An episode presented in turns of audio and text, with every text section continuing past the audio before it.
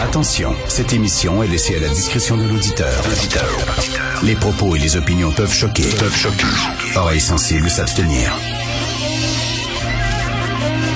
Richard Martineau. Martino. Un animateur pas comme les autres. Richard Martineau. Cube Radio. Bon lundi, euh, merci d'écouter Cube Radio. Nous entamons notre dernière semaine euh, avant le temps des fêtes. On va se mettre un peu en mode rétrospective, tiens, à l'émission ici. Euh, cette semaine, on va avoir des invités où on va revenir sur des grands thèmes qui ont marqué l'année.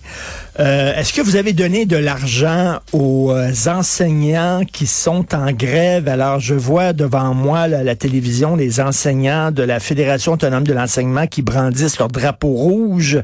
Et euh, il y a des gens qui ont donné beaucoup d'argent. Ils ont reçu à près de 30 000 dollars. Il y a le syndicat aussi des métallos euh, qui leur ont donné euh, des cartes cadeaux à ces gens-là. Moi, je pose la question. Je l'avais déjà posée. Je la repose parce qu'elle est pertinente dans le contexte. La Fédération autonome de l'enseignement, c'est 66 000 membres. 66 000 membres.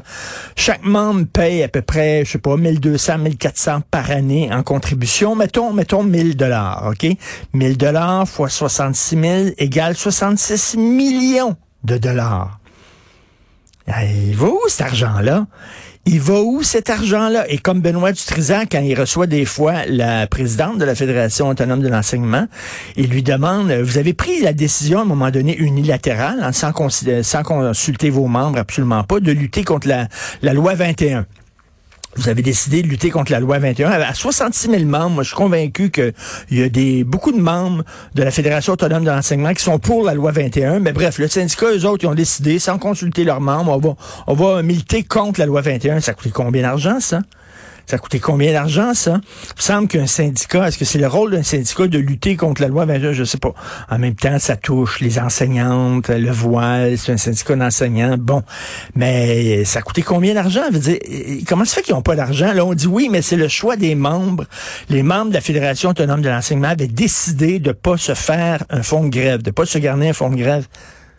Mais Christy, c'est là sais, je m'excuse, mais s'ils n'ont pas pensé à ça, que leur convention collective venait à échéance, qu'il avait y avait de fortes probabilités à ce qu'il y ait en grève contre le gouvernement, que ça se réglerait pas comme ça euh, sur un dixaine, et eux autres, ils ont décidé malgré tout de pas se doter d'un fonds de grève.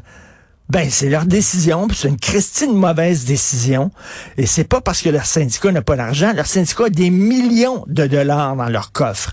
Moi, j'aimerais savoir à quoi sert cet argent-là. On voulait parler aujourd'hui à l'émission euh, avec euh, la directrice de la Fédération autonome de l'enseignement, mais bon, il y avait d'autres choses à faire. Ça a l'air d'être des choses plus intéressantes.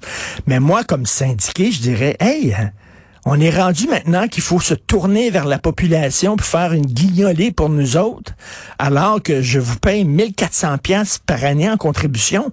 Ça va où cet argent-là? On a le droit de poser cette question.